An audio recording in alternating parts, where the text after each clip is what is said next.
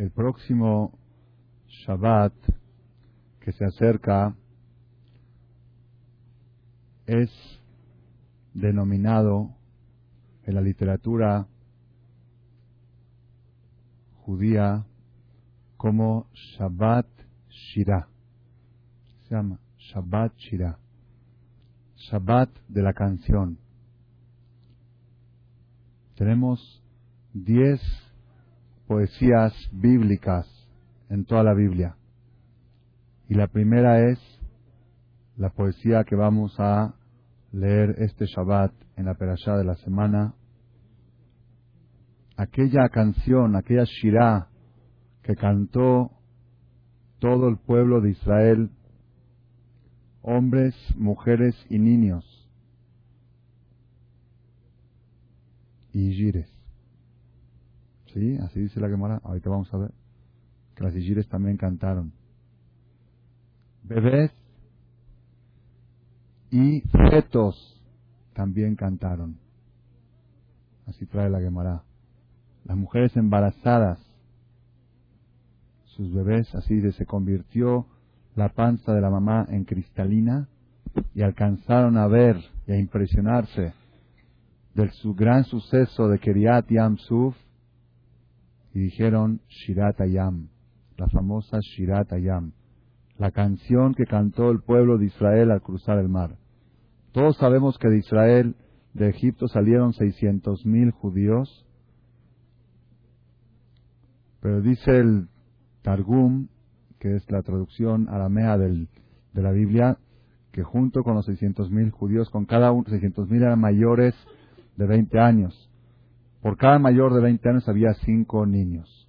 Entonces eran 3 millones de niños, más 600 mil adultos, más mujeres, más Igires. Digo Igires porque la Gemara dice que en el Yam Suf, cuando el pueblo de Israel cruzó el mar rojo, en los secos se abrió el mar, tanto que estamos acostumbrados a escucharlo, se escucha fácil, pero hay que imaginar un pueblo entero, un pueblo entero escapándose de sus enemigos, vienen perseguidos y no ven ninguna otra salida más que el mar. Y el mar es un mar, mar profundo, no era un río, no era un lago. Y lo que menos se podía uno esperar, imaginar, Keriat Suf, Keriat Suf, la partida del Mar Rojo,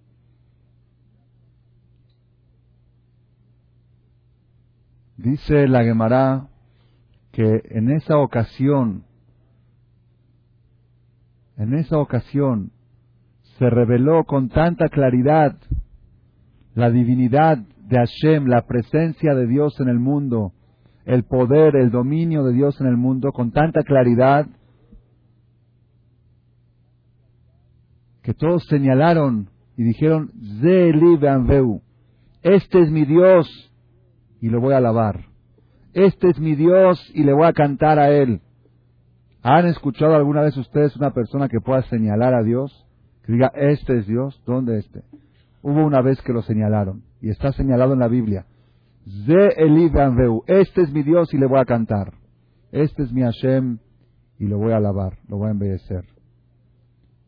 Dice el Talmud, Rata Shifha Layam Mashelo Raay Ejezkel Ben Buzia Cohen alcanzó a ver una Igire, una Goya, una Igire, una empleada, una esclava, alcanzó a ver en el mar conceptos divinos más de lo que alcanzó a ver el famoso profeta Yehezkel Ben Buzia Cohen.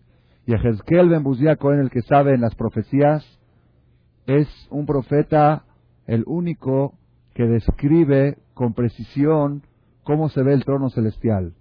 Él dice, así trae el profeta, dice, y fue, y fue a los 40 años, Nispejua y se abrieron los cielos, Otelokim, y vi visiones divinas, y empieza a describir el profeta Yehezkel cómo se ve el trono celestial una pata tiene forma de águila, la otra pata tiene forma de toro, como está escrito en el profeta, con toda la precisión, fue el profeta que más alcanzó a ver más directo y, a describir. Dice el Talmud que la Ijire en el Yam Suf vio más que eso.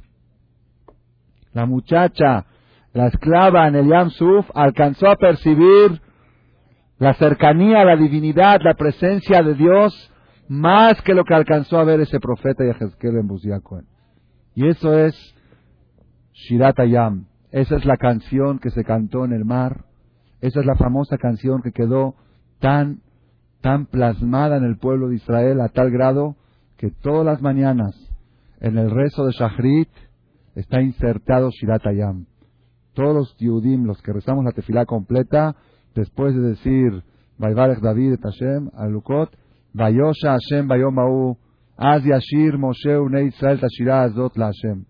Y está escrito en los libros de Kabbalah que la persona que quiera reparar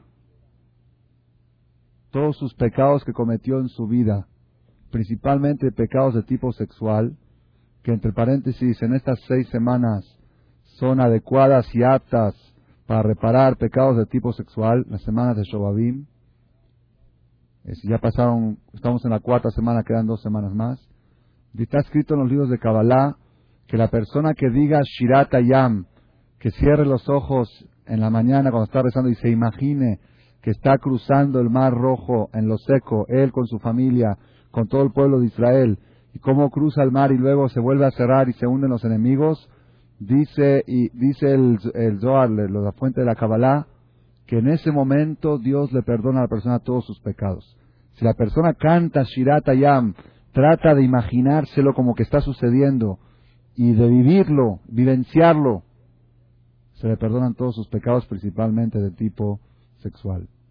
Tiene mucha fuerza lo que es Shiratayam. Shiratayam. La Gemara dice,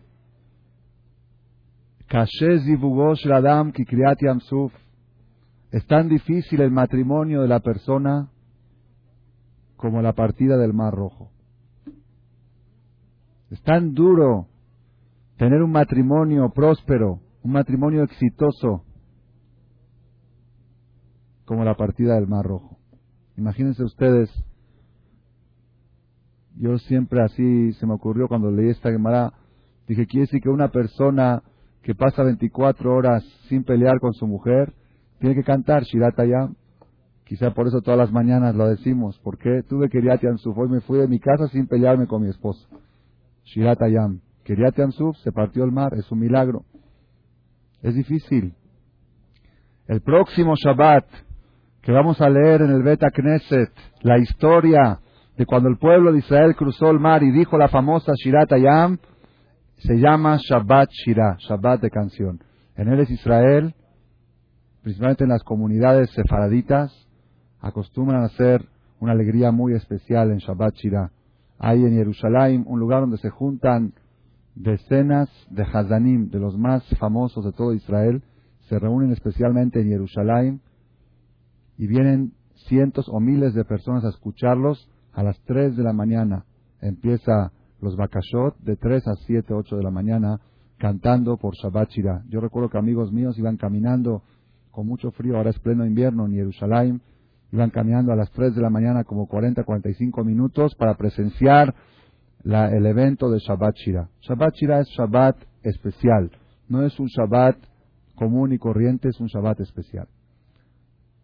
Quiero desarrollar en esta ocasión el tema de lo que es en el judaísmo, en la Torah, lo que es el concepto Shira.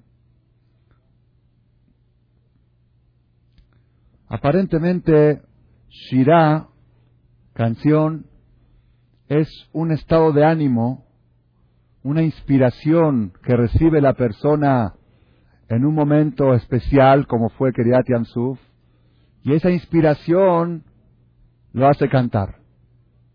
Ese es el Shirah, ese es el Shirah que conocemos. El pueblo de Israel vio cosas tan impresionantes, como dijimos que hasta la Yire lo vio, y eso solito salió en forma espontánea, salió la canción. Shirah Geulim Gadol. Entonces, si este es el concepto Shirah, Uno dice, bueno, yo, yo creo cuando venga el Mashiach yo también me voy a poner a cantar.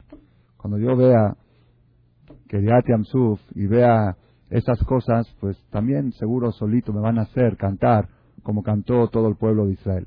Pero mientras tanto, mientras que no haya venido el Mashiach, y en vez de Mashiach, le viene el Papa, ok, y, y gripas, y problemas del dólar, y cheques que cubrir, y suspensiones de teléfonos, porque ahorita cambiaron la política de teléfonos de México, que no te dan un mes de tolerancia, y no te avisan, dicen no tenemos por qué avisar. Mandamos a reclamar, siempre daban dos meses, no tenemos tres, ahora no tenemos por qué avisar. Bekitsur, mientras yo tenga mis problemas y mis asuntos y yo no tenga ninguna inspiración, ni modo que me voy a poner a cantar. Cuando venga el Mashiach, Bezat Hashem, ahí sí voy a cantar junto con todo Israel. Mientras, ¿qué vamos a hacer? a llorar o a estar con la cara que estamos todos. ¿Ok? Ese es el tema que quiero desarrollar la noche de hoy. ¿Qué dice el judaísmo con respecto a la Shira? ¿Dónde está colocado? ¿En qué, en qué, en qué categoría está colocada la Shira en el judaísmo? Moray Verabotay. Todos sabemos la filosofía que nos enseñó el rey Salomón, Shlomo Amelech. Shlomo Amelech, yo he comentado con el público que asisten en forma regular y ya saben que soy admirador de Shlomo Amelech, o vamos a decir, es mi héroe. Es mi héroe, ¿por qué? Porque el rey Salomón fue una persona fue una persona que probó todos los éxitos. Todos los éxitos, lo que uno se pueda imaginar en carrera, uno quiere tener, quiere tener éxito en la vida. ¿Qué éxito quiere uno? Éxito económico, éxito político, éxito social, éxito intelectual, éxito sexual. ¿Hay más? ¿Hay más? ¿Hay algo más? A ver que alguien diga algo más. ¿Qué otro éxito puede pretender uno? máximo de inteligencia, máximo de dinero, máximo de poder y máximo de opciones sexuales. ¿Hay algo más? ¿Ah? ¿Qué más hay que eso? Ya no hay más. Ese fue el rey Salomón. ¿Ah?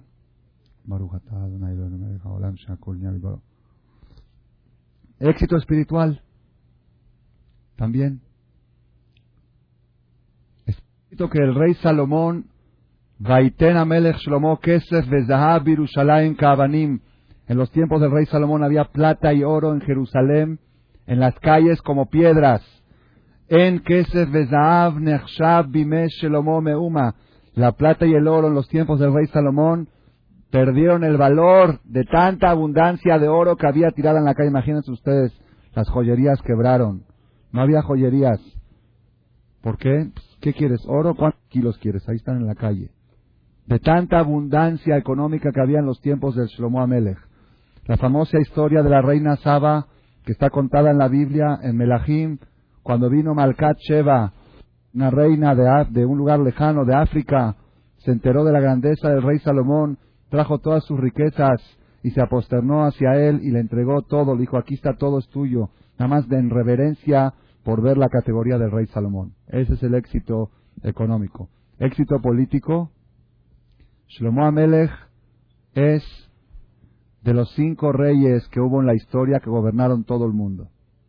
Hubo cinco reyes, así se llama, Hamisham, Melachim, Malhu, Bekipa. Cinco reyes gobernaron en toda la Kipata Shamaim, en toda la cúpula del cielo y bajo, en toda la tierra.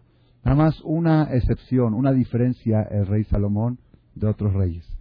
Fue el único rey que dominó el mundo sin hacer una sola guerra, sin una batalla, sin matar a una persona.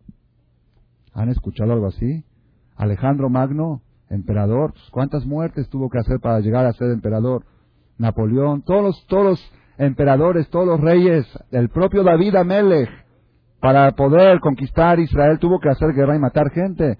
Por eso Hashem le dijo a David, cuando David quiso construir el templo sagrado, empezó a construir el cote, el, cote, el famoso cote la Maraví, le dijo Dios, stop, tú no puedes construir el Bet Amigdash. ¿Por qué?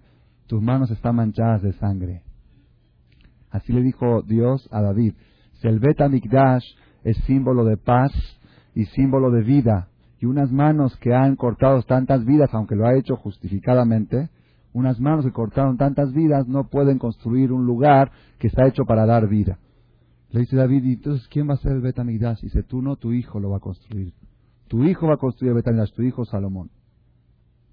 Entonces Shlomo Amelech llegó a gobernar en todo el mundo sin haber matado a una sola persona.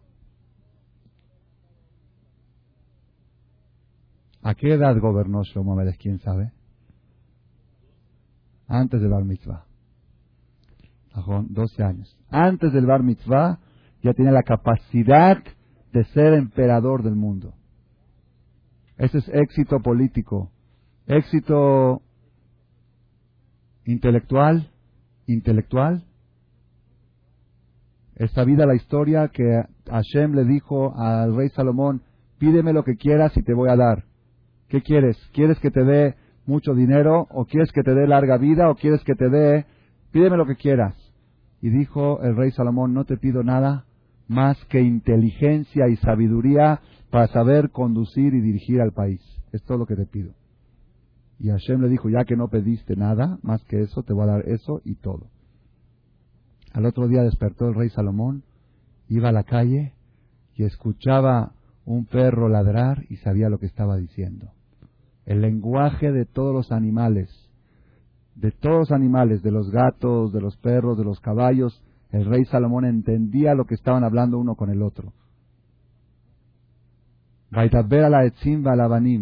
No hubo, aparte de los 70 idiomas que sabía el rey Salomón, que era condición de cualquier senador del Tribunal Mayor de Jerusalén, cualquier senador, 70 senadores eran, tenían que saber cada uno 70 idiomas. Y si no sabía los 70 idiomas, no podía ser Sanedrín, no podía ser juez. Aparte de eso, también sabía el lenguaje de todos los animales. Ustedes, la persona más inteligente y más erudita y más capaz que conocen, ¿cuántos idiomas sabe? Yo conozco, aquí hay un vecino que sabe siete idiomas, aquí atrás de nosotros. Siete idiomas, ocho, nueve, ya, ya, ¿cuánto más? ¿Conocen ustedes alguna persona que sabe el idioma perritis y gatitis y caballitis todos, eh, los idiomas de todos los animales, las, las, aves, los pájaros.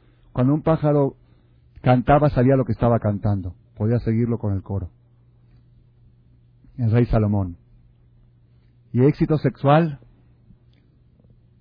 Dice la Gemara, Elef Nashim Ayuli Shlomo, mil esposas tenía el rey Salomón.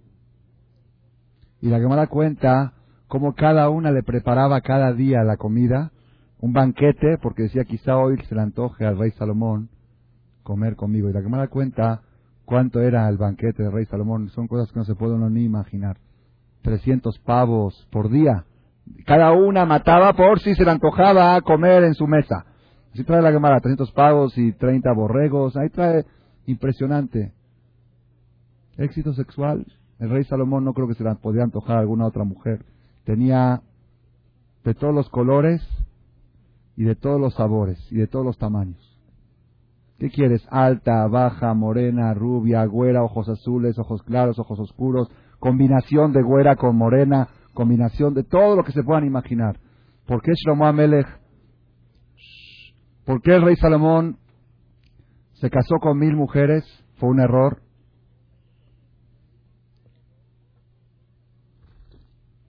Fue un error, la Torah lo criticó a Shlomo Amelech por haber por haber por haberse casado con mil mujeres. ¿Por qué se casó con mil mujeres?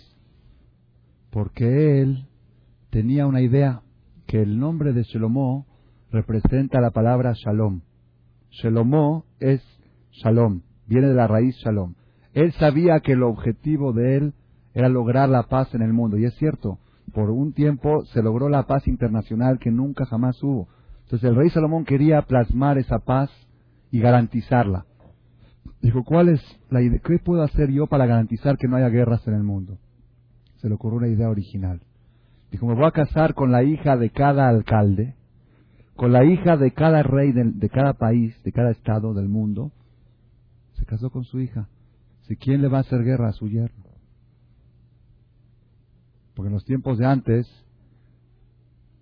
los yernos no se peleaban con los suegros. Hoy en día, si te quieres pelear con alguien, cásate con su hija. Es segura para estar peleado con... Puedes ser muy amigo de alguien, te casas con su hija, se acabó la amistad. Pero antes era al revés. Antes de casarse con alguien era receta de paz. Ay, ¿cómo va a evitar las guerras?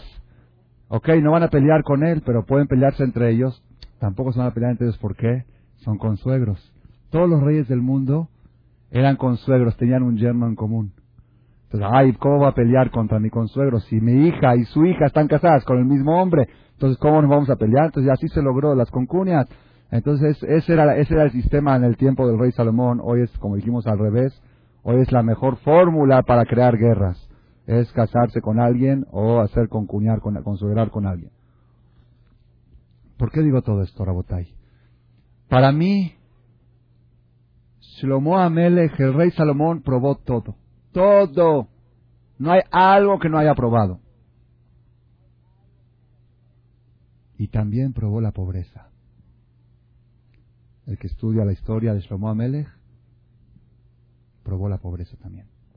La miseria, eh, la humillación, que no vamos a entrar en detalle ahora. Todo. ¿Por qué digo esto? Porque cuando una persona te viene a dar un consejo, tú tienes que saber quién es el que te da el consejo. Hay muchas veces que escuchamos de, de boca de, de Jajamín que dicen, el dinero no es la felicidad, es porque no lo tienes. Si lo tuvieras, vas a ver qué padre que es tenerlo. El que no lo tiene dice el dinero no es la felicidad.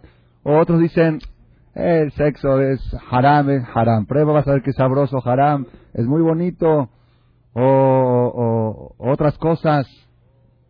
Como una vez una niña escribió en un artículo que cuando probó su primera, su primera vez la droga, la marihuana, los amigos le dijeron, esto no es droga, esto es solo marihuana.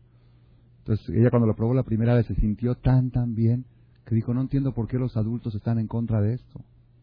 Después acabó Barminan en el hospital. No quiero seguir la historia. De Kitsur, ¿por, qué digo? Yo no estoy dispuesto a recibir consejos más que de gente experimentada.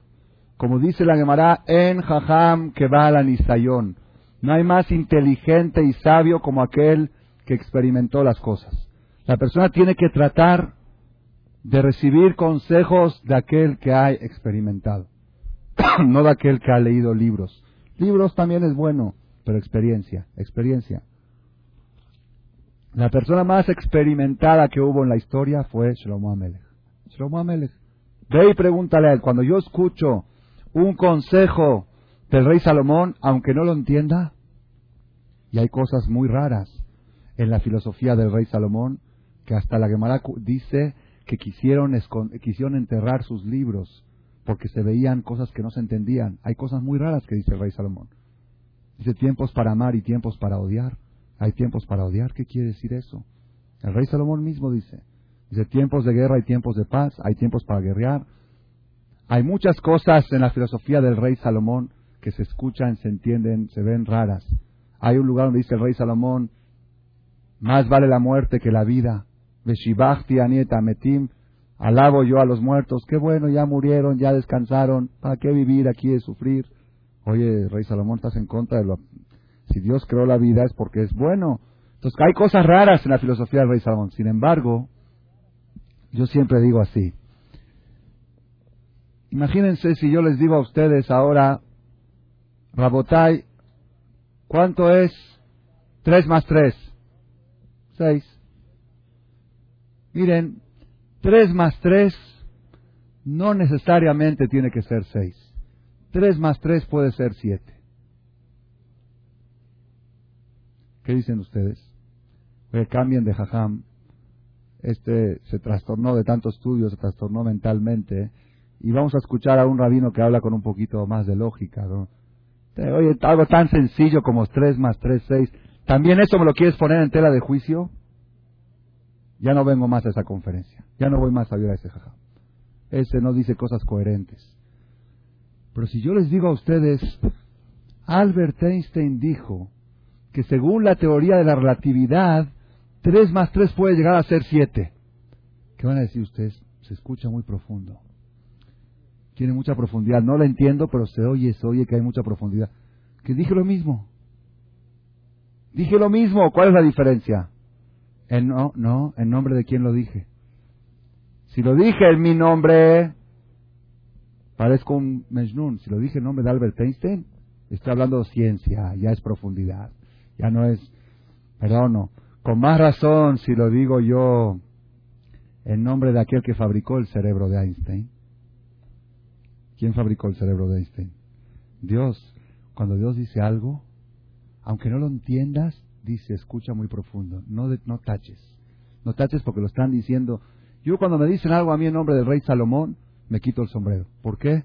Digo, el rey Salomón sabe lo que está diciendo porque es una persona que experimentó. Y efectivamente, el que lee el libro de Coelet, el libro de Eclesiastés, que es su último libro que escribió en su vejez, él escribió tres libros, en su vejez escribió Coelet, es el libro de producto de la experiencia de investigación de toda su vida. Ahí dice, yo pensaba que esto es lo bueno en la vida y probé esto y probé lo otro y me hice palacios y me construí casas y me hice barcos y me fui de viajes. Ahí trae el rey Salomón las cosas que él experimentó y probó y las conclusiones que él llegó.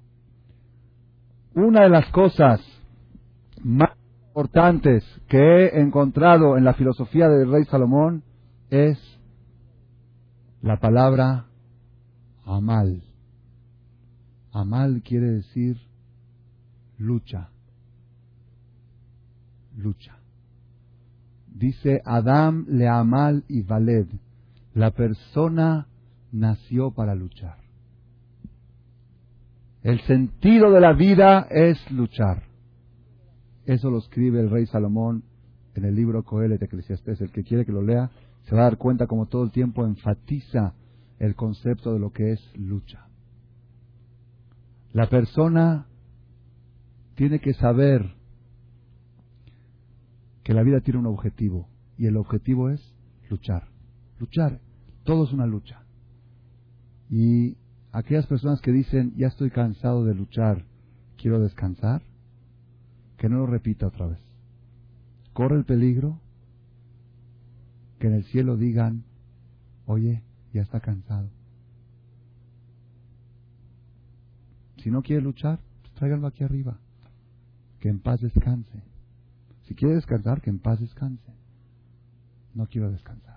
No quiero descansar hasta el último día de su vida, así dice el Gaón de Vilna, hasta el último minuto de la vida, la persona tiene que sentir que el sentido de la vida es luchar. Luchar dentro de lo que se puede, luchar. La vida es una lucha. Todo es lucha. No hay un sector en la vida que llega sin esfuerzo y sin lucha.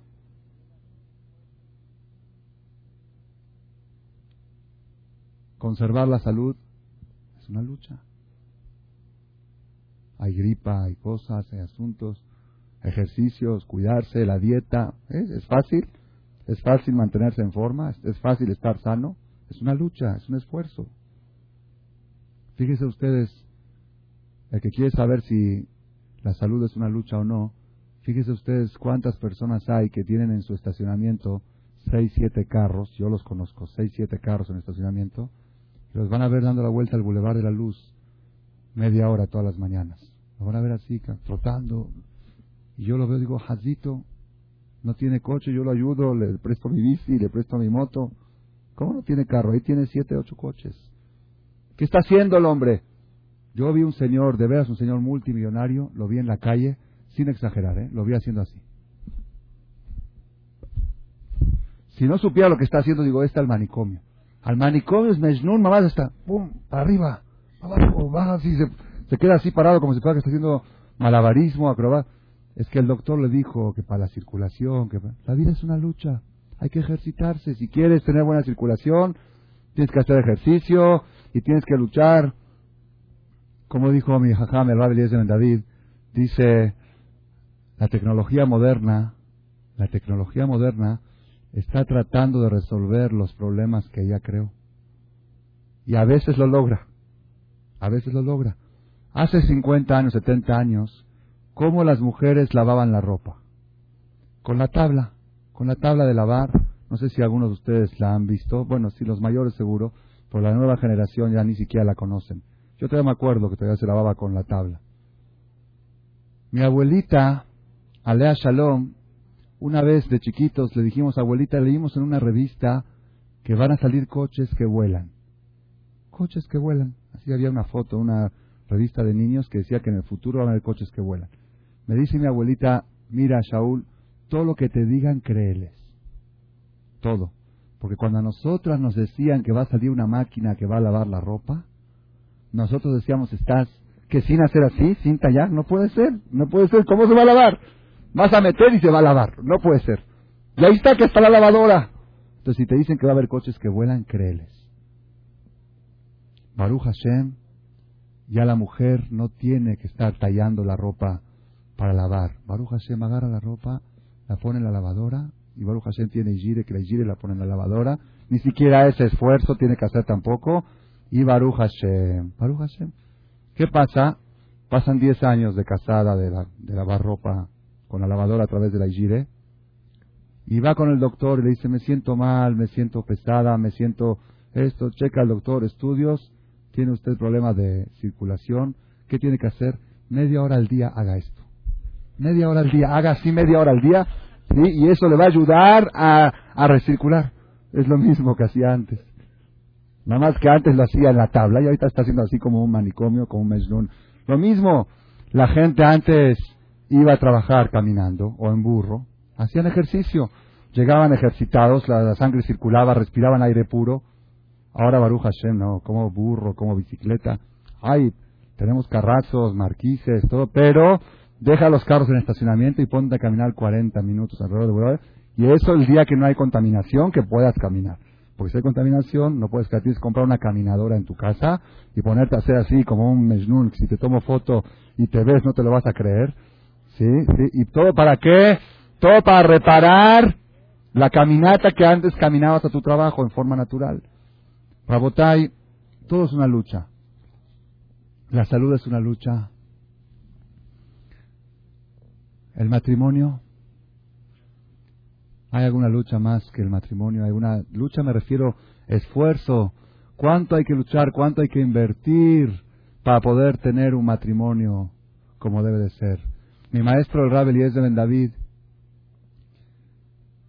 que estuvo acá una vez, dio una conferencia y dijo la casa de la persona, el hogar de la persona, tiene que ser su propio paraíso. La persona tiene que sentir cuando llega a su casa que llegó a un paraíso. ¿Cómo puede saber la persona si su casa es un paraíso o es un infierno? ¿Cómo puede saber? Si le da ganas de escaparse de la casa, quiere decir que es un infierno. Y si cada vez que se tiene que salir de la casa sufre y dice, no, mi casa, my, house, mi casa, qué preciosa, quiere decir que es un paraíso su casa. Y si no lo hemos logrado, me incluyo a mí mismo, quiere decir que todavía estamos muy lejos de lo que es formar un hogar, de lo que es formar un techo. Claro, construir casas y edificios de 3.000 metros cuadrados o 5.000 es muy fácil, relativamente es muy fácil. Pero construir un techo pequeño, donde la persona pueda sentir que es su propio paraíso, que la persona llegue ahí y se olvide de todo y que diga aquí no hay noticias, aquí no hay dólar, aquí no hay papa, aquí no hay shahuara, aquí nada más hay una cosa, está la mezuzá, Shema Israel, por eso se pone la mezuzá en la puerta de la entrada, ¿para qué? Para decir que todo lo que viene de la calle aquí se frena, llego a mi casa y no hay dólar, y no hay dolor, y no hay broncas y no hay sexo y no hay yo todo lo que todo lo que vi en la calle se quedó en la calle. Acá hay familia, aquí hay paz, aquí hay un paraíso. Eso eso tiene que ser. Es fácil lograr un hogar así, es fácil lograr ese paraíso. Es una lucha, es una lucha, no es fácil. El domingo pasado me invitaron a presenciar la ceremonia de la inauguración de un avión privado. Una persona va a inaugurar un avión privado y quiere que vayan a poner mezuzá. Sí. ¿Está bien? Qué bueno Baruch Hashem que tiene que tiene fe, y si es admirable, es admirable que tiene una persona fe que en vez de invitar a políticos o empresarios, invitó tres, cuatro jajamín y unos familiares, hermanos, así muy cercanos, y que digan libre Cada jajam dijo un libre dentro del avión. Un avión de 14, 15, de 14 pasajeros máximo. Dicen que está grande por ser privado. Está precioso. Y que le pongan una mezuzá. Entonces estábamos ahí. Así aprendí, uno cuando va, tiene que aprender, de todo tiene que aprender. Aprendí varias cosas, varias cosas. Primero que todo, el avión está angosto, muy angosto, el pasillo muy angosto es una fila de asientos, pero no mirando para adelante, sino en forma de sillón, mirándose uno al otro.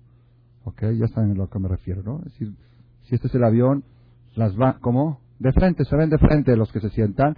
Un pasillo muy angosto, el techo no se puede ni parar porque choca contra el techo, es un techo bajito. ¿Ok? Antes de ir a, al avión, ahí a Toluca, a estar el estacionamiento donde, ahora ya no dejan aquí en el DF, entonces fuimos a la casa del Señor para de ahí salir a, nos iba a llevar a todos para allá. Y le pregunté si en helicóptero, dijo, no, que eso es en coche. De aquí, ok. Bueno, de Kitsur. Le dije, oye, ya, ya es avión, ya llevamos el helicóptero. De Kitsur, llegué a la casa del Señor, es un palacio, la casa es un palacio. Una sala preciosa de 200, 300 metros, con paisajes, con, con agua que, que, que, cataratas y esto. Estábamos sentados ahí en el sillón, a la quefa, que esperando hasta que lleguen los carros que nos iban a llevar a Toluca. Llegamos allá a Toluca, suban al avión. No volamos, ¿eh? Suban al avión para hacer la, ceremonia de la inauguración. Nos sentamos ahí todos apretados, todo apretados, no cabíamos. La gente chocaba contra el techo. El que quería pararse tenía que pedirle permiso. El mismo señor, el, el archimillonario, estaba sentado todo apretado así. Y festejando y celebrando. Digo, Moharam tiene una casa tan grande y una sala tan preciosa, tan sentado, que tenemos que estar aquí apretados así y cada quien pedí permiso para pasar y ay que pase el señor que está ahí abajo de la, puerta, la escalera de avión porque ya no cabía. ¿Cuál es la alegría? Dije, ¿cuál es la alegría de estar aquí mientras tiene una casa de, de 3.000 metros cuadrados, preciosa? Hay una diferencia. Con este te puedes elevar y te puedes transportar y con el otro no. Un lugar, una cosa, un objeto que te puede elevar y transportar, vale la pena estar apretado y estar incómodo y festejarlo y celebrarlo. Y un lugar que está estático, aunque tenga tres mil metros cuadrados, no me llena de alegría como me llena de alegría eso. Porque eso me puede elevar y transportar. Ese es un mensaje. Ese es el paraíso que la persona...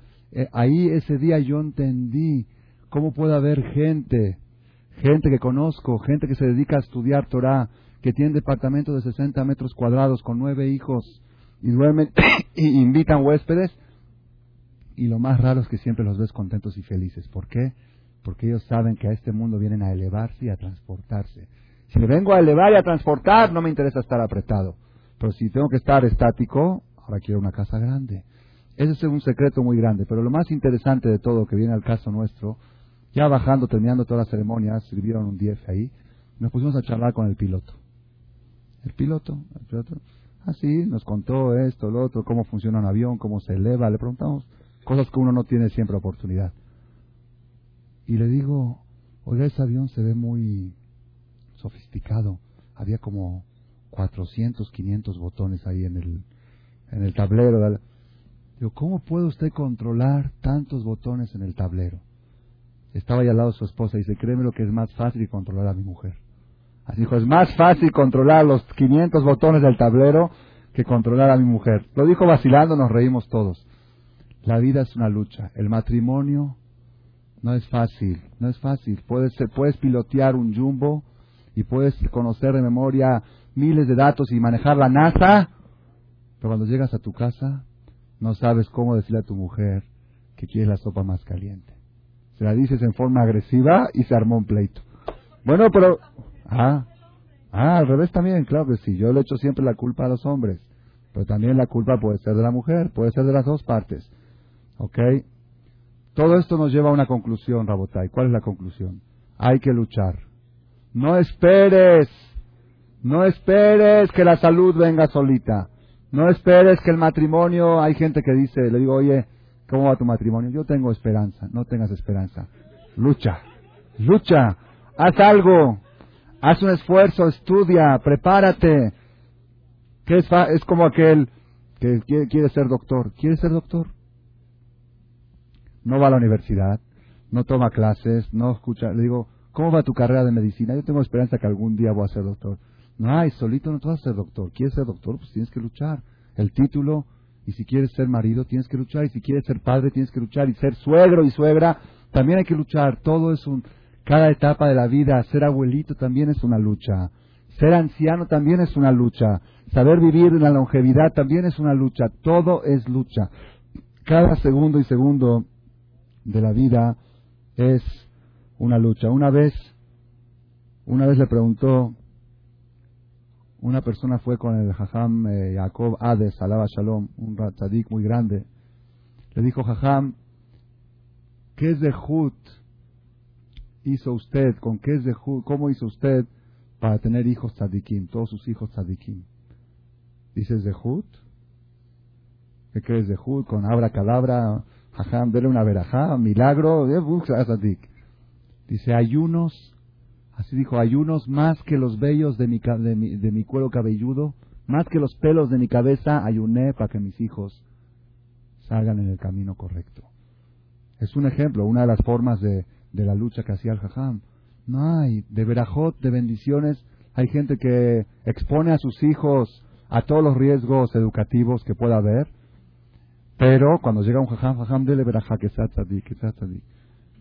No hay, de verajot no se va a hacer tzadik. Tzadik se va a hacer de esfuerzo, de lucha. Y a veces es difícil y hay que lidiar con el niño. Y a veces tienes que aguantar sus berrinches. Hoy en día están descubriendo, la psicología moderna está descubriendo el error garrafal que cometieron durante decenas de años. Lean un artículo que salió en selecciones del mes pasado, de creo que de diciembre, que papá debe aprender a decirle no a su hijo, mientras que la filosofía antes era Déjalo para que no se traume. Pero si no se va a traumar, va a tener sentimiento de culpa. Que brinque y que chille y que patalee. Y no es no. Esa educación de nuestros abuelitos, nuestros tatarabuelos, que eran, es que ellos eran primitivos, no tenían pedagogía. No tenían pedagogía, es cierto. No tenían sistemas pedagógicos. Pero analicen los frutos. Los frutos, los resultados. Lo que vale no es las teorías. Lo que vale son los resultados. Como una vez una persona estaba escuchando una conferencia muy bonita y le dice, le dice, el, conferencista estaba dando una teoría muy bonita y eh, uno de los oyentes le dijo, pero eso no es cierto lo que estoy diciendo por esto, esto y esto. Si me estoy dando una teoría, no me confundas con hechos. ¿Ok? La persona tiene que saber que no podemos vivir con teorías, tenemos que vivir con hechos. La educación moderna fracasó y punto. Y no hay que tener miedo de reconocerlo. Y nunca es tarde decir stop y hay que volver a tomar el sistema que no ha fracasado miles de años, que ha funcionado desde los tiempos de Moshe Rabbeinu, los tiempos de Abraham Avinu hasta el día de hoy. Pero siempre con una filosofía, con una filosofía, luchar, luchar y no dejar de luchar. Todos los sectores de la vida, la persona que quiere obtener una buena posición económica. ¿Es fácil? ¿Es fácil? Ah, pues sí, hay gente que recibe herencias grandes, pero créanmelo que esa gente tampoco son millonarios. Si no han luchado por entender cómo se maneja un negocio y cómo esa gente no es millonaria, es gente pobre llena de dinero. Yo les digo por experiencia, sé lo que estoy hablando.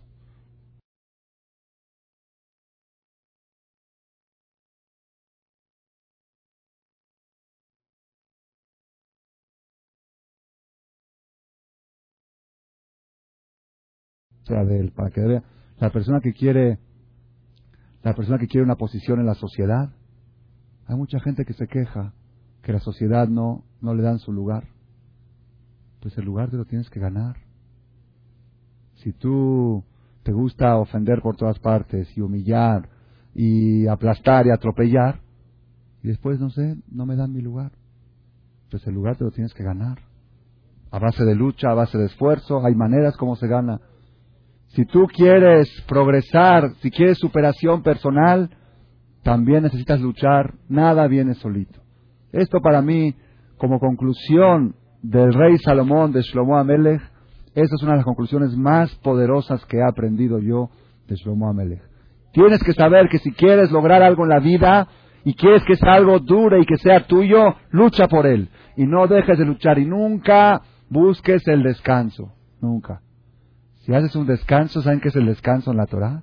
El descanso es una tregua para poder seguir luchando. El descanso de la Torah, ¿saben cuál es? Es el descanso de entre el primer tiempo y el segundo tiempo de un partido. ¿Qué es? Los jugadores se van a descansar para qué? ¿A la quefa para fumar un cigarro? ¿A qué se van? Se van a echarse un regaderazo para qué? Para salir al segundo tiempo. No existe. En la Torah no existe el final de algo no existe. El final, cuando ustedes saben que en la Torah cuando se termina algo, se hace una fiesta. Se hace una fiesta. Y aparentemente ya ves, ya terminamos. No.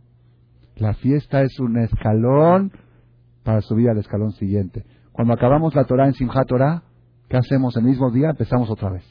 Empezamos de nuevo, no terminó, no hay, no hay fin. Bailamos alrededor de la Torah en círculo para demostrarte que un círculo nunca termina. El círculo diste una vuelta y ahora vas a dar otra vuelta. Y, la, segunda vuelta más difícil te la vas a poner. ¿Para qué? Para que tengas un reto. Como una persona que ya aprendió a pedalear en la bicicleta de ejercicio a, cierta, a cierto esfuerzo. Ahora le, aprieta un poco más. ¿Para qué? Para reforzar sus músculos. Esa es la vida. Rabutai, todo lo que yo les he dicho hasta ahora, yo creo que no les he dicho nada nuevo. Todos, principalmente la gente mayor, saben y sabemos que la vida es una lucha. Que la vida es una lucha, ya lo tenemos casi, casi afirmado en nuestro corazón. Solamente los chavos y los jóvenes son los que todavía están en duda, que creen que la vida es, la vida te tiene que ofrecer lo que tú quieres sin luchar. Pero la gente ya que ya está entrada en la vida sabe que hay que luchar, sabe que hay que luchar. La pregunta que me vengo cuestionando durante más de siete años en mi labor con la sociedad en mi labor con la gente que se acerca a pedir consejos es la siguiente. En esta lucha de la vida, en todos los sectores de la vida, como lo hemos explayado, vemos personas que triunfan en la batalla de la vida. Nosotros los vemos con las manos arriba, triunfadores. Y vemos, por otra parte, lamentablemente, mucha gente que a edad muy temprana ya están derrotados. Ya los ves derrotados, ya los ves sin fuerza de luchar. Y esa es la inquietud que tengo investigando varios años. ¿Cuál es el secreto de aquellos que triunfan en la lucha de la vida y cuál es el secreto también de aquellos que fracasan en la lucha de la vida? Y creo que eso sí vale la pena hacer un análisis profundo y amplio y sacar conclusiones correctas. ¿Dónde está el secreto para triunfar en esa lucha y dónde está el secreto para lo contrario del triunfo?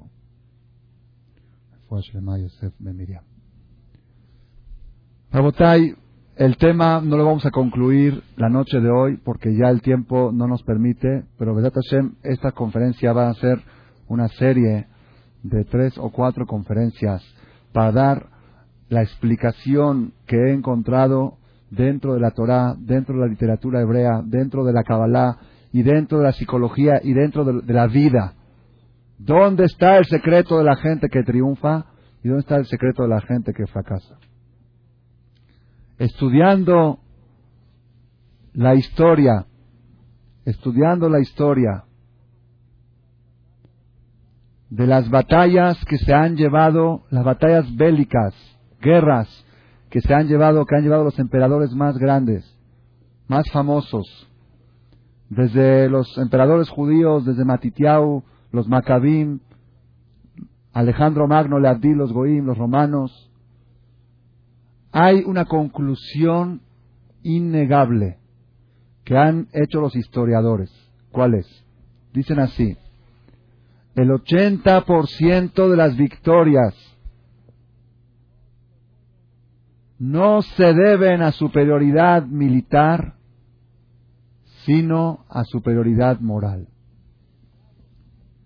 Soldados con moral alta en el campo de batalla tienen 80% de probabilidades de ganar la batalla aunque tengan inferioridad bélica, aunque su poder militar sea mucho más inferior.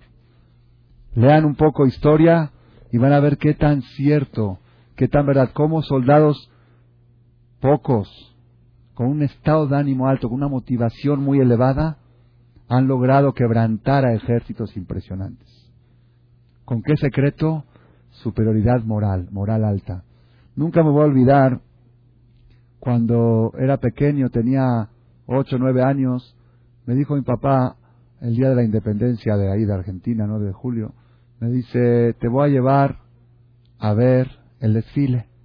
El día de la independencia, no sé si ahora aquí también lo hacen, pero antes era muy, muy común que se hacían desfiles. Le digo, papá, ¿y eso qué es? ¿Qué es el desfile? Dice, el desfile militar de los soldados. Esos son los soldados que nos defienden, que la patria, que nos protegen, como no te enseñaron en la escuela. Ok, ya saben cómo defendieron los soldados ahí en las Islas Malvinas cuando fue con Inglaterra, en Falkland. Bekitsur, fui a ver a mis soldados, aquellos que defienden. Cuando llego ahí estoy parado, ¿qué veo? Veo gente, soldados, vestidos de soldados de verde, con tambores, con trompetas, con malabaristas adelante que hacen malabarismo, Papá, papá. Digo, papá, ¿estos son soldados? ¿O es un conjunto musical lo que me trajiste a ver, un concierto? Me dice, no, estos son los soldados. Digo, ¿y por qué van con los tambores? Se tienes que saber que los instrumentos musicales son indispensables en todos los campos de batalla. En los ejércitos es parte, parte del armamento. ¿Para qué? Para levantar la moral de los soldados. Un soldado con moral alta, así trae, trae la, la Torah lo trae con claridad. La Torah dice, mil jamal, oye, deja cuando salgas a la guerra contra tu enemigo. Los enemigos hacían cosas para desmoralizar al enemigo, hacían escuchar ruidos para que se asusten y que se desmoralicen. Un soldado con moral alta, ustedes saben, una de las guerras más, más sangrientas que hubo, la guerra de Vietnam. ¿Quién era más poderoso, Estados Unidos o Vietnam? No hay duda. ¿Quién ganó la guerra? Vietnam. El que lee la historia, ¿qué le pasó a los soldados americanos en Vietnam? Perdieron la motivación. Cuando veían caer, cuando veían caer a un, a un amigo de ellos, decían, ¿qué estamos haciendo aquí? ¿Qué estamos matando gente inocente? No había motivación para pelear. Con todas las armas del mundo salieron avergonzados y humillados. Se tuvieron que retirar de ahí. Rabotai, esto está, eso está estudiado y comprobado. Aquellas personas que han visto alguna vez el rescate en Entebbe, el operativo rescate en Entebbe, yo lo vi una sola de las pocas películas que he visto en mi vida, porque es una película, esa sí es de la vida real.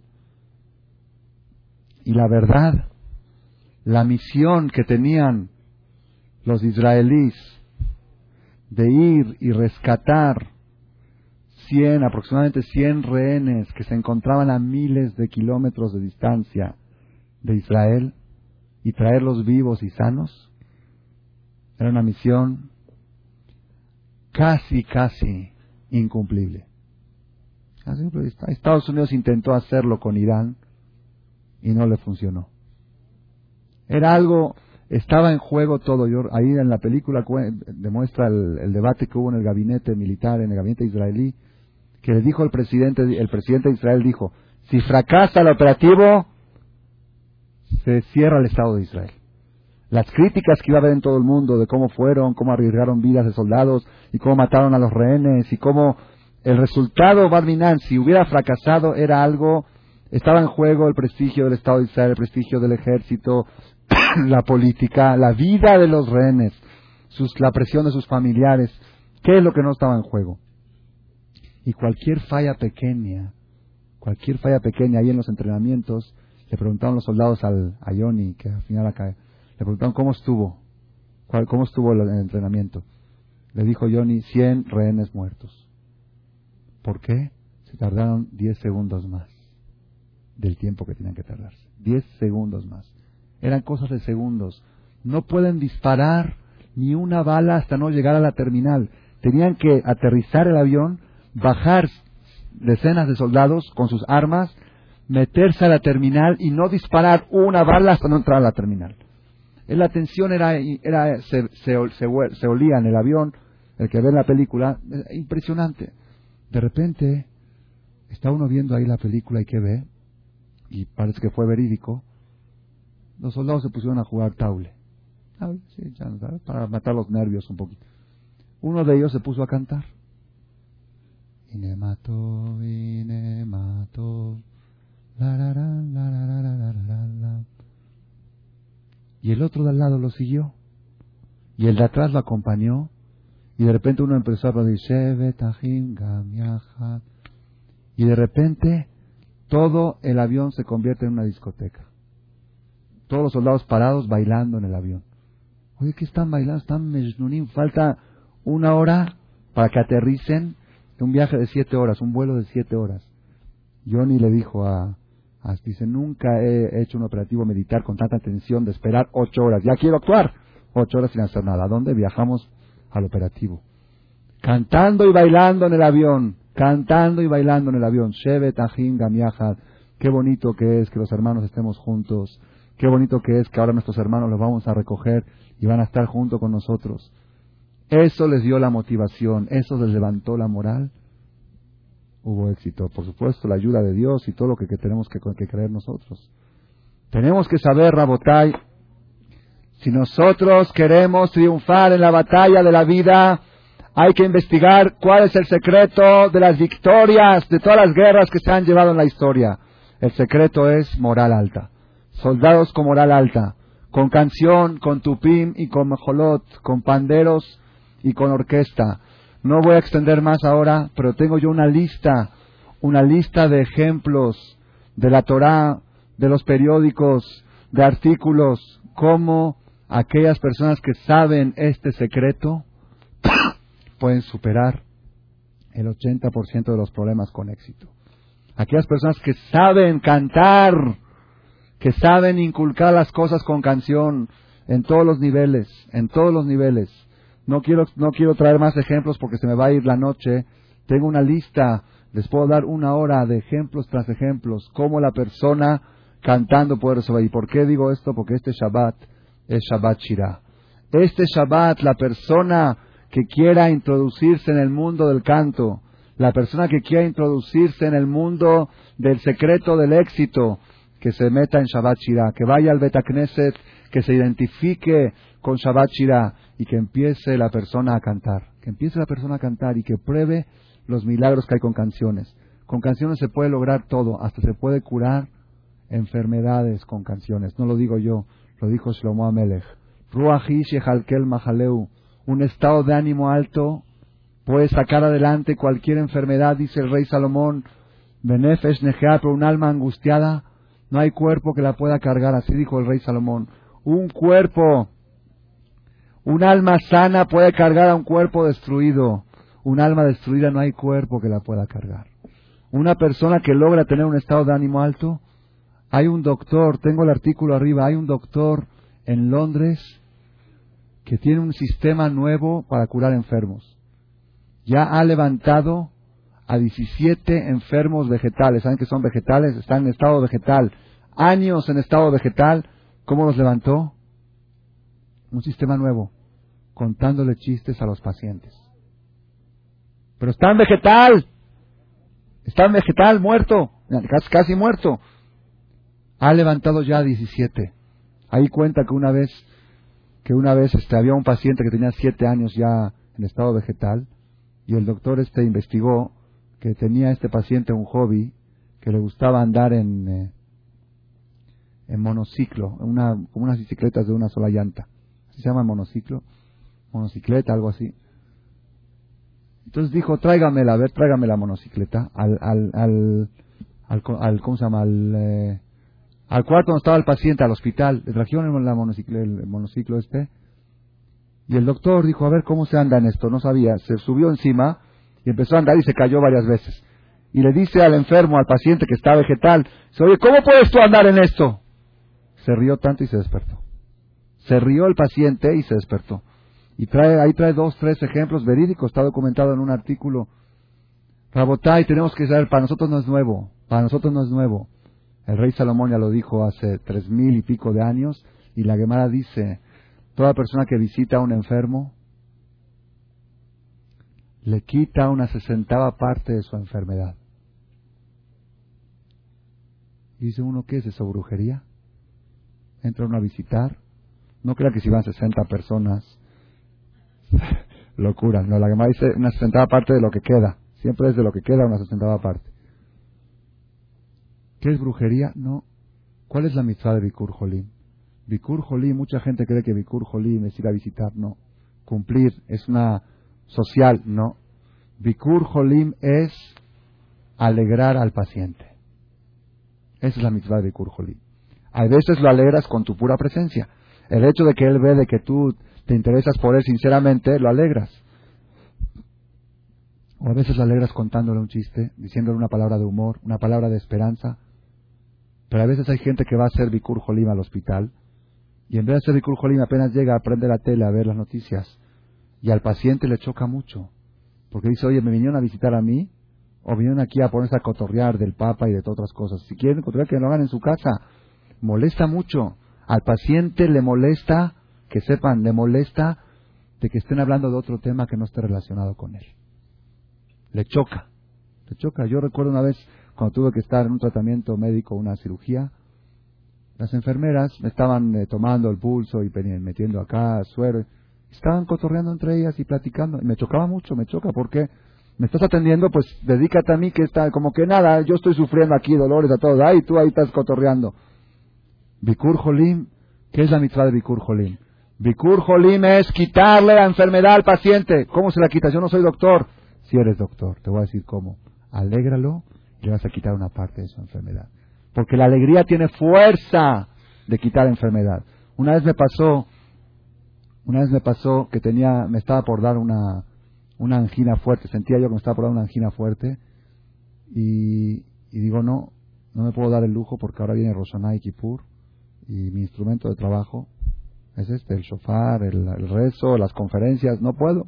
Pues ni modo, no puedo, ¿qué hago? Me acordé yo de mi conferencia. Me acordé que yo había dado esta conferencia, me acordé del rey Salomón y dije, me voy a poner a cantar. ¿Cómo voy a cantar si me está dando angina? Canta. ¿En quedito? Yo no sé si fue magia o brujería o qué fue. Después de media hora de estar murmurando unas canciones, ni antibiótica, ni inyecciones, ni gripa. Hay veces que ya la enfermedad viene tan fuerte que no da ni tiempo de cantar, ni, ni chance de cantar. La semana pasada probé y no me funcionó. No siempre funciona, ok, ¿no? A veces no tiene uno ni siquiera, ni siquiera la oportunidad de, conectar un cassette para escuchar una música de tan mal que se siente uno. Pero de todos modos, como regla general, Moray Verabotay, yo he visto, yo he visto con mis ojos mujeres que han transformado a sus maridos con esta receta. Yo he visto hombres que han cambiado todo el curso de la educación de sus hijos cuando aprendieron esta receta. Yo he visto personas que han cambiado el curso de su negocio también con esto. Y yo he visto gente que han cambiado el curso de la superación personal de su vida, han logrado controlar sus impulsos con la receta de lo que es la Shira. Este Shabbat que se acerca, Shabbat Beshalach, Shabbat Shira, vamos a procurar cada uno en su categoría de identificarnos, el que no acostumbra ir al Kinis, al Beta Knesset cada Shabbat, este Shabbat que no se la pierda. Este Shabbat que vaya, que trate la persona el viernes a la noche de agarrar un comentario con la traducción de la Perashá de la semana, que se inspire un poco, que llegue al Beta Knesset, que le diga a Borolam, quiero empezar a partir de este sábado a usar la terapia de la canción, la terapia de la canción. Una señora que asiste a las conferencias, ahora no se encuentra ahora, me trajo un artículo de Estados Unidos, de la revista Time, hay centros médicos, así se llaman, centros médicos de terapia musical. Ya, ya lo existe en Estados Unidos, está institucionalizado, en México no sé si todavía lo hay. Tomates, así lo llaman. A los niños no, por ahí es terapia musical para enfermos, para pacientes. y trae que hay hasta de síndrome de Down, de pacientes de enfermedades graves, están sacándolos adelante, un sistema novedoso y revolucionario. Lo leí el artículo, me lo tradujo todo en español, lo tengo también arriba, una fotocopia, y eh, ellos están impresionados del gran descubrimiento, gran descubrimiento. Y el rey Salomón lo dijo en unas palabras, hace tres mil y pico de años, Ruahi Shehalkel Mahaleu, un estado de ánimo alto puede sacar adelante cualquier enfermedad. Benefesh Nejea, un alma angustiada, no hay cuerpo que la pueda cargar. Vamos a partir de hoy, a partir de este Shabbat, a partir de esta semana que es Shabbat Shirah, vamos a adoptar esta receta, esta terapia. Prueben, prueben, señoras, mujeres, prueben. Alguna vez, hagan caso una vez, una vez, por 30 días, una prueba por 30. Y si falla, regresen a anterior. Prueben en la mañana mandar a los niños a la escuela con música de fondo. Prueben despertar al niño con música, prueben, en vez de los gritos de tu lunch, y llévate esto, y eres un flojo, y ya no te llevo más, y eres un el otro, y el chofer no te va a llevar, porque el chofer no está para llevar a, llevarte a la escuela, para eso está el camión, y luego el niño está abajo jadito y la mamá le avienta el lunch y lo, lo, cacha así, y sube el niño y recibe el grito del chofer, y llega a la escuela y recibe el grito de la directora, ¿por qué vienes despeinado? Eh, ¿Ok? Y después de dos semanas, bajaron las calificaciones. Qué raro. No sabemos qué hacer. Tu hijo necesita terapia. Terapia, los papás que vayan a terapia. Que aprendan, papás, cómo se manda un hijo a la escuela. Que aprendan, papá, cómo se lleva un hijo al CNIS. Cómo se lo lleva cantando y bailando por la calle cuando va al CNIS. Cómo se despierta un papá el sábado en la mañana media hora antes y se le pone a papachar a su hijo y a acariciarlo y a cantarle canciones y después decirle mi vida, mi roji, vamos al CNIS, tienes ganas y van a ver cómo todo cambia y todo funciona. Hay, hay, que, hay que saber, hay que estudiar y hay que ver cómo la Torah recomienda que la persona salga adelante en lo que es el matrimonio, en lo que es los hijos, en lo que es todos los sectores de la vida. Hashem Baraj, que Dios nos ayude, que con esta receta de la Shirah, con esta receta de la canción y con la fuerza del Shabbat Shirah, este Shabbat, yo sé que no es fácil, Rabotai, les digo personalmente, no es fácil. El Yetzirah es muy grande, muy grande. Yo soy muy, muy adicto a la Shirah, a la canción, pero siempre está descompuesta la grabadora, o no encuentro el cassette que me gusta, y cuando ya lo encuentro y lo pongo, ya pasó la media hora y se apagó y ya me da flojera de voltearlo. Entonces hay que comprar una grabadora de autorrevés para que todo el tiempo se voltee solita, hasta mis sillitas ya conocen las canciones de tantas veces que se repiten, y, y, también esas se descomponen. El Yetzirah tiene mil y una estrategia con tal de tenerte angustiado. Porque él sabe que en el momento en que te tiene alegre, el momento en que estás alegre, eres una presa muy difícil para Yetzirah. Para Yetzirah, destruirte es muy difícil cuando estás armado de, música, de tambores y de trompetas. Cuando estás angustiado, eres una presa fácil. Entonces vamos a partir de este Shabbat de Hashem a reforzarnos todos nosotros, a buscar la manera de apegarnos a lo que dice la Torah. ¿Qué dice la Torah? Shirah. Canta, aprende a cantar, aprende a cantar. Hashem, como dijimos, esta es una conferencia primera de la serie Vamos a dar siete conferencias de este tema. Vamos a ver cómo la Torah habla de cómo se debe de cantar también en las situaciones difíciles. Gesed Mishpat Ashira es otra conferencia. Eh, son etapas. Yo sé, todos ustedes van a preguntar cómo se hace para estar alegre, cómo se hace para estar con estado de ánimo alto. Desde Hashem, en esta serie de conferencias vamos a tratar de analizar de todos los puntos de vista qué recetas da la Torah para conservarse alegre todo el tiempo y que a través de la alegría puedas triunfar en todos los sectores de la vida, que todos tengamos triunfos y éxitos y un Shabbat muy alegre, un Shabbat de muchos cantos. Amén, amén. Gracias por su atención a este Shiur del Rav Malech. Les recordamos que pueden visitar la nueva página de shemtov.org en el internet www.shemtov.org. Actualmente la página cuenta con varias secciones. Noticias sobre las actividades del Shem Tov a nivel mundial, escuchar o bajar las últimas conferencias del Rav Malek, escuchar o bajar la alajá del día, imprimir o estudiar desde su computadora la perashá de la semana, estudio diario de Gemara, Daf Yomi en español, sincronizar su iPod con podcast, un manual para crear su propio CD de las conferencias que existen en la red, adquirir libros con entregas internacionales con la metodología del Rav Malek de español, fonética y hebreo simultáneamente, así como ubicar las ciudades en donde se reparten CDs a nivel mundial. Es que la misbot y muchas gracias.